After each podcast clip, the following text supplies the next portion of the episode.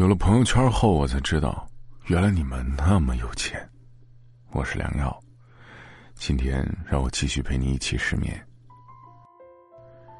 前阵子去参加了一个朋友的婚礼，朋友在家附近找了一家饭店，摆了七八桌酒席，没有什么节庆豪车，也没有奢侈的舞台，总之就是平平淡淡，一切从简。在赴宴期间呢，我听到了朋友们在议论。说他天天在朋友圈里面秀车秀房秀旅游的，结果婚宴却和他日常大相径庭，这样的反差难免让人疑惑。那个平日里在朋友圈里风光无限的他，和现实中的他到底是不是一个人？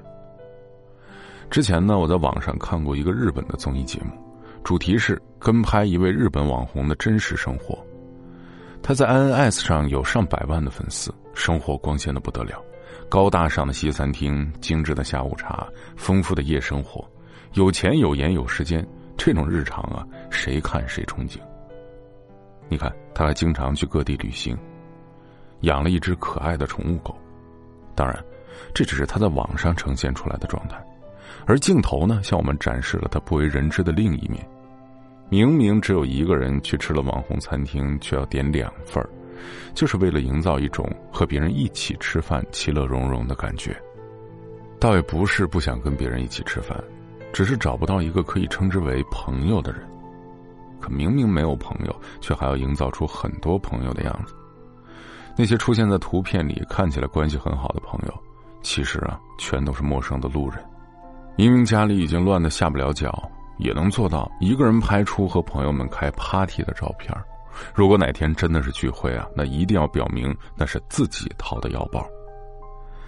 INS 上写着和大学同学一起开披萨派对，实际上是一个人在家里点了外卖。看到这儿，其实会觉得拼命做人设那不是一件容易的事儿。可是这位网红没朋友，过得惨兮兮，完全不值得我们的同情，全都是自作自受。所有一切的光鲜背后，都是自己骗自己的手段罢了。仔细想一想啊，当你翻开朋友圈，那些光鲜亮丽的生活背后，到底有多少实际上的水深火热呢？最初出现朋友圈这个社交系统的时候，我们开始在里面分享自己的生活，也让一些平时不怎么联系或是没法经常相聚的人，通过点赞和评论来加深感情。我们可以在这个里面知道对方生活的近况，关心那些想关心的人。可是渐渐的，我们发现啊，里面的人真的是一个过得比一个好，出国旅游的，去高级餐厅的，秀恩爱的，假装不经意间露出自己的名车、名表、名牌包包的，逢年过节收到上千甚至上万块红包的，等等等等。看到朋友这些生活状态的时候，不免会觉得有些绝望：为什么别人的生活都这么好，自己还是平平无奇呢？于是。也开始慢慢的在朋友圈粉饰自己的生活，制造一个虚拟的人设，生活在别人的眼里。更甚者，会因为这样生活久了，就忘了自己本来的生活是什么样。都说活着要为了自己，可是随着社交平台的逐渐增多和发展，我们的生活慢慢变成了取悦别人的工具。不是每一个人生下来都能成为自己想要的样子，但至少我们可以努力成为自己想要的样子。用你的努力去惊艳时光，生活一定不会亏待你。人生如饮水，冷暖自知。你的人生不在别人的眼里，而在自己的心里。如果你喜欢我们的节目，如果你有什么想对我说的话，请在微信公众平台当中搜索“一起失眠”，或者也可以搜索我的个人微信号“良药”的全拼六六六五。在每一个失眠的夜晚，都有我陪着你。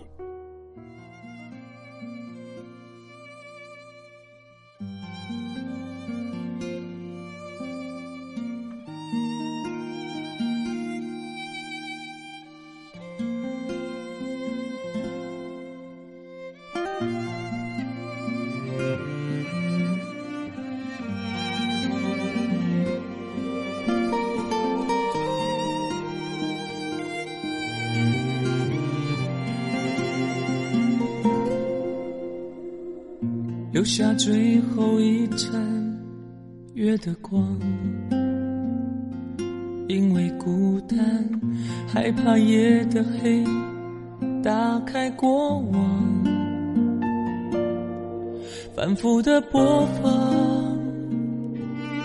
那段遗憾，触摸不着也抹不去的曾经，是倒映在那水中。支离破碎的美，我屏住呼吸，不愿提起，又怕忘记。当岁月像海浪带我到很远很远，在望不到边、听不到爱的每一天，我用相信明天编织了。一个谎言，欺骗每个辗转难眠的夜。看诗歌变迁，故事都被光阴重写。谁是你现在惦记的人？那些幸福的、心动的、历历往事，让我思念一个已被荒废的名字。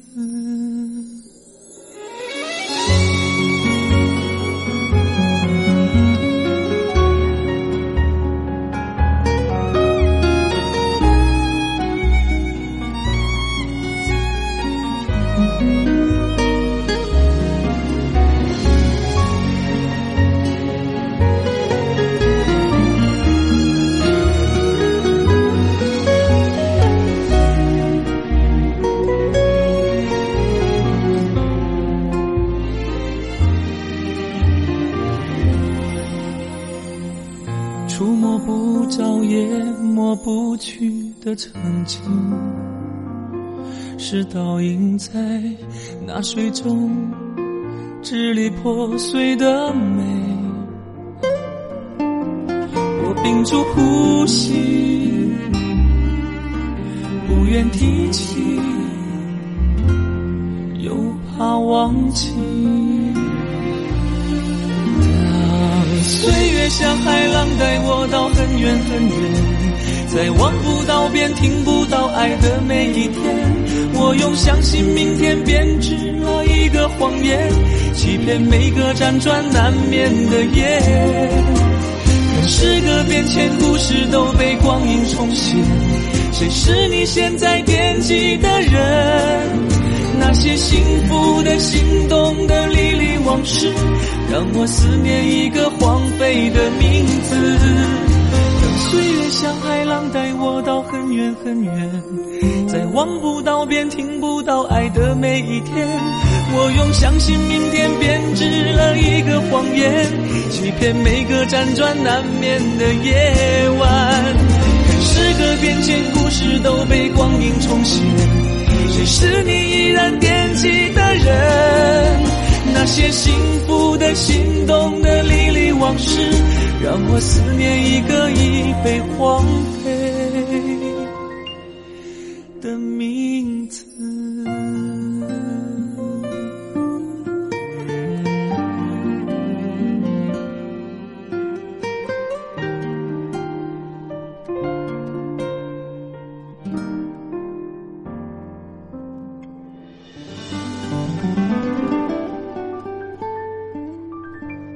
早点睡吧，晚安。